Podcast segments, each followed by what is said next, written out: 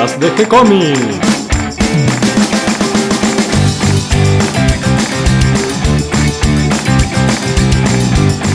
Muy bienvenidos a un nuevo episodio de G-Comics, el podcast donde hablamos de todas las técnicas necesarias para realizar un cómic, cómo dibujar un manga y todo el conocimiento requerido para dibujar esa historieta que tenemos dando vuelta en la cabeza. Mi nombre es Gonzalo García y mi intención y la de todos los que hacemos G-Comics es colaborar con aquellos que estén interesados en avanzar, en progresar, en mejorar en su formación como dibujante de cómics. Y hoy día miércoles me acompaña Catalina García. ¿Cómo estás, Cata? Muy bien, preparando unos mates para escucharte con tu nuevo libro que trajiste sobre una anatomía muy interesante de caballos que realmente me sorprendió. Y además muy contenta por la meetup que tuvimos la semana pasada. Qué lindo que estuvo, con Sol y Otero. Sí, estuvo muy lindo, aprendí un montón. En unos días van a poder tener acceso a, a este encuentro porque vamos a subir el podcast. Sí, el próximo viernes, este viernes, el de esta semana, vamos a subir la conversación completa que tuvimos con Sol y Otero hablando de cómo transmitir sentimientos eh, a través de una historieta o usando las técnicas del dibujo, del color. Ella nos va a contar un poquito de su historia y cómo es su metodología de trabajo y sus técnicas para lograr estos objetivos de contar esas historias tan personales que, aparecen en las historietas de ella. Sí, además un poco cómo ella también se sintió con la historieta, ¿no? También los sentimientos del dibujante hacia, hacia la historieta. Estuvo muy lindo. Y bueno, eh, contame. Sí, ¿qué como vos decías, como vos decías, hoy traigo un libro de anatomía, pero de animales, porque es el libro de la anatomía del caballo. ¿Te acordás que hace varios episodios habíamos estado compartiendo eh, el primer libro de anatomía del caballo que se conoce, que era el de Carlos Ruini? Sí, que estaba buenísimo, todo grabado estaba. Estamos hablando de una edición de fines del siglo XVI, año 1598, y desde ese momento, por 200 años prácticamente, no se hace ningún otro libro de, anatomía del caballo, por lo menos que se conozca. Eh, hasta que aparece George Stubbs, que es de quien vamos a hablar hoy, que nació en Liverpool en el 25 de agosto de 1724. ¿Quién iba a decir que 200 años después de su nacimiento esa ciudad iba a ser famosa por una banda de rock? Eh, y, y él creció en esta ciudad, se desarrolló eh, en su infancia, no hay mucha información de sus primeros años, eh, pero se hizo de- luego famoso como dibujante y pintor de caballos. Esa fue su, su especialidad. No era lo único que hacía, por supuesto, pero, pero su técnica eh, se destacó en, en la ilustración de, de caballos y algunos otros animales como perros, leones, algunos animales salvajes. Él se inició como aprendiz de pintor y en la técnica del grabado en el taller de Hamlet Winstanley. Eh, pero lo abandonó pronto porque no le gustaba esto de andar copiando. En aquella época se usaba mucho la técnica de copiar trabajos de maestros anteriores. Pero como es- hacían los alumnos de Da Vinci o... y como hacemos hoy en día también, ¿no? Eh, ese consejo de agarrar un libro de anatomía y copiarlo dos veces, e- e- ese tipo de cosas, el ejercicio de la copia es muy importante para absorber información y conocimiento de otro maestro y por lo tanto avanzar en los conocimientos de uno. Pero eso a él no le gustaba y decidió aprender por su propia cuenta. Entonces, ¿qué hizo? Se dedicó a hacer retratos. O sea, de copiar, ¿no? O sea, sigue siendo copiar, pero del natural. Claro, no copia la simplificación de otro artista, sino que él busca esa resolución, podría decirse de alguna forma. Claro, copiar directamente de la naturaleza. Entonces a todo el que pasaba ahí por, por su estudio, por su casa... Sentate hacía- un ratito. Claro, le hacían retratos mientras tomaban unos mates allá eh, por Liverpool. Y se dio cuenta también que necesitaba conocimientos más profundos. Entonces se dedicó al estudio de la anatomía en el hospital del condado de York. El estudio de anatomía era directamente con los cuerpos, no era la, la teoría anatómica o veía con ilustraciones, no, no. Se estudiaba en el hospital con los cadáveres, a la manera tradicional que se aprendía anatomía por aquellos Modelo años. muerto. Exactamente, modelo muerto. Muy buena observación. Y en 1751 se realiza la primera publicación o el primer libro que se conoce con ilustraciones de él, que era un libro de ginecología. Él estaba muy entusiasmado con todo esto de los cuerpos, la parte interna, y en este libro va- van a ver que hay eh, eh, mucho de, la parte interna, de qué, pasa con el proceso de, de la gestación en, en el vientre materno eh, internamente. Estos eran temas que se estaban investigando mucho por aquella época. Tiene las posturas de los bebés en, el útero, tiene unas torceduras de los bebés un poco impresionantes, están muy buenos. Vamos a poner alguna imagen en, el texto que acompaña al podcast para que vean de, qué se trataba este tipo de trabajo que realizaba él, que era un trabajo científico. Era la manera de poder representar en imágenes el conocimiento. En 1755 viaja a Italia porque dice, bueno, ahora voy a estudiar los maestros, voy a estudiar a los maestros a los griegos y a los romanos.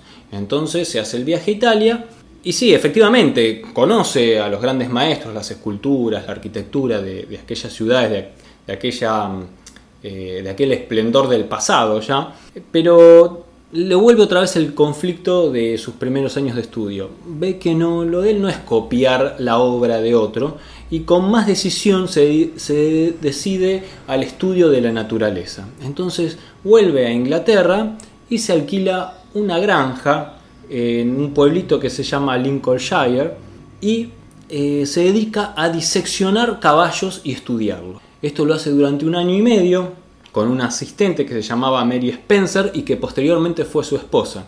Entonces se dedicaban a agarrar los caballos muertos y los secaban, los iban diseccionando y él iba tomando apuntes muy detallados, un estudio muy muy metódico y cuidadoso de la anatomía del caballo. Seguramente esta técnica la había aprendido ya en el estudio de los cuerpos humanos, pero él la decidió aplicar a los animales. Una vez que completó estos estudios, después de 18 meses, eh, vuelve a Londres, donde eh, intenta publicar estos trabajos, pero las editoriales se lo rechazan. Entonces eh, va por el camino de la autoedición, ¿no? Era autodidacta, ahora autoedición. Era un camino difícil todos los más difíciles eligió. Pero eh, valiente y decidido, eh, él prepara las propias planchas de, metal para, la impresión, él prepara, ¿Él imprime todo también o él solamente prepara las placas y todo para llevar a las gráficas de, en ese momento? Lo que tengo entendido es que él prepara las placas, hace todo el trabajo final menos la impresión, porque ahí ya hace falta cierta tecnología, hace falta las máquinas para imprimir. Entonces este, él hace todo el preparado de las planchas, que había que dibujar todo esto a mano sobre metal o por técnicas de grabado con ácido o litografías. Él hace todo este trabajo en base a todos los apuntes e ilustraciones que ya había preparado durante todo el tiempo anterior.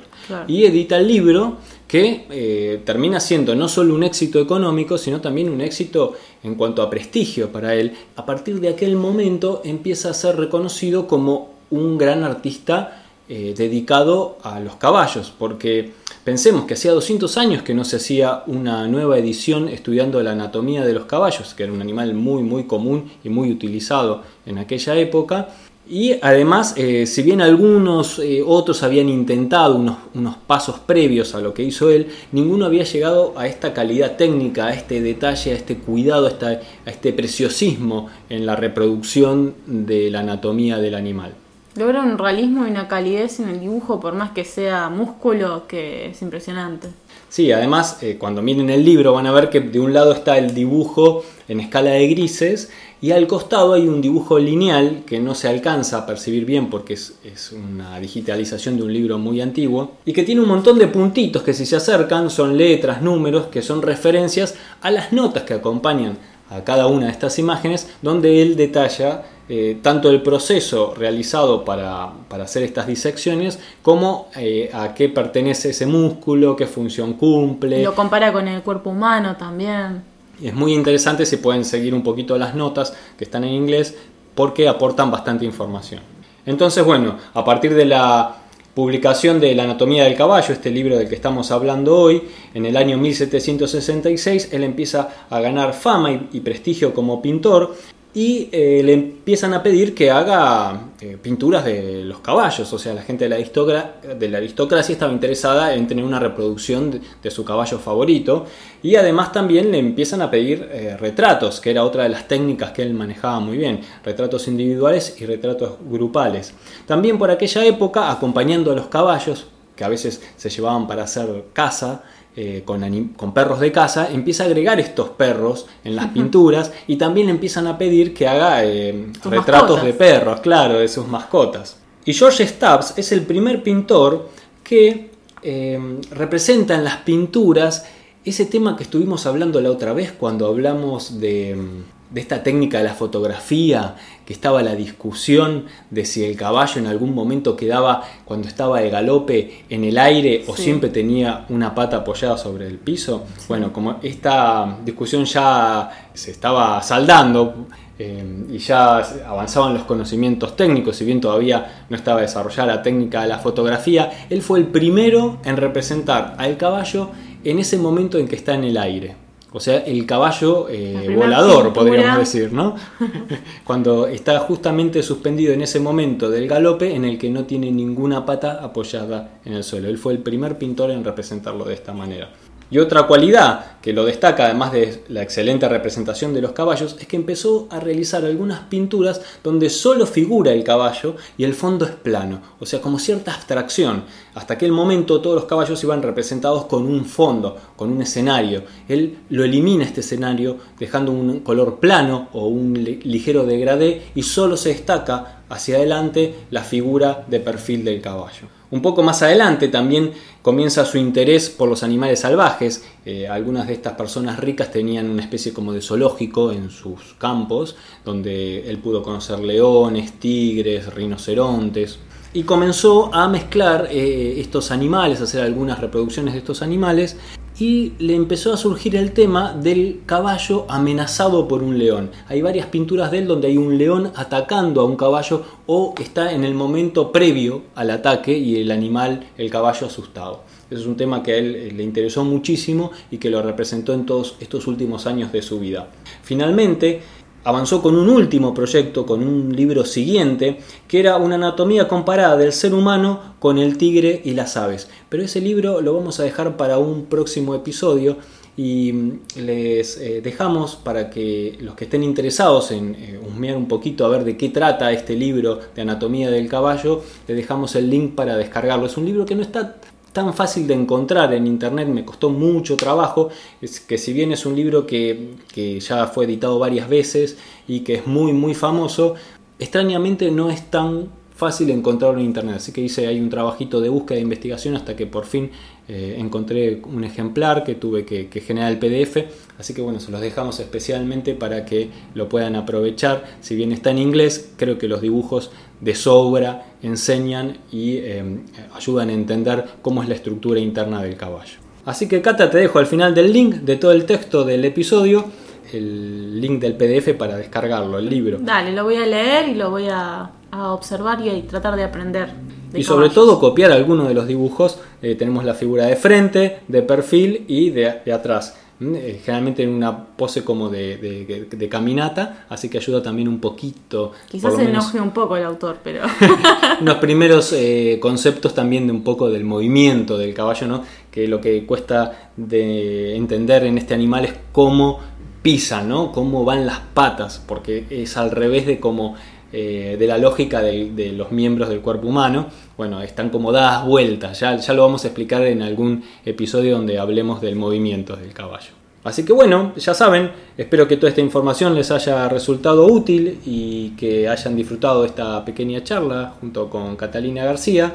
Y les damos las gracias a todos los que nos comparten en sus redes sociales y ayudan a que cada vez seamos más. Recuerden que pueden escucharnos en iTunes y en iVoox y que si les gustó el programa pueden darnos un me gusta, escribirnos una reseña. También pueden recorrer el sitio de gcomics.online donde van a encontrar cómics, manga, historieta para leer de manera gratuita. Este mes estamos eh, comenzando a compartir la serie de Animal Urbano que se suma a la de Down, El Sonido de la Noche, El Vigía, Nodo, D&D, Bronx y Alma Riquelme. Eh, así que bueno, tienen para divertirse, para pispear un poco, también tienen Cándido y alguna otra cosita más que vamos a los ir... condenados.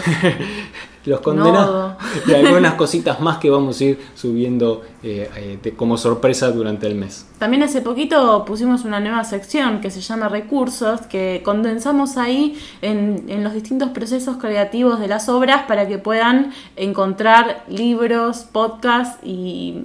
Información textos. útil, ¿no? Para aprender eh, cómo hacer un guion, eh, quiero hacer la tinta, quiero aprender sobre dibujo, anatomía, cómo hago la edición de mi revista. Bueno, toda esa información la vamos clasificando un poquito con lo que ya tenemos y otro poco con lo que vamos a ir agregando y completando de a poco. Todavía está en fase beta, ¿no? Le falta mejorar eh, los iconitos y subir más información, pero ya pueden empezar a investigar que hay varias cosas que hemos ido ordenando de, de, los, de los libros y temas de los que hemos ido hablando. Así que bueno, si tienen ideas o sugerencias que nos quieren acercar, nos escriben a través del mail de contacto que van a encontrar ahí en el sitio y si no, nos escriben directamente a nuestra página en Facebook. Nosotros les vamos a responder siempre con alegría y por supuesto continuaremos publicando nuevos episodios. Gracias y hasta la próxima. Gracias, Cata. Gracias,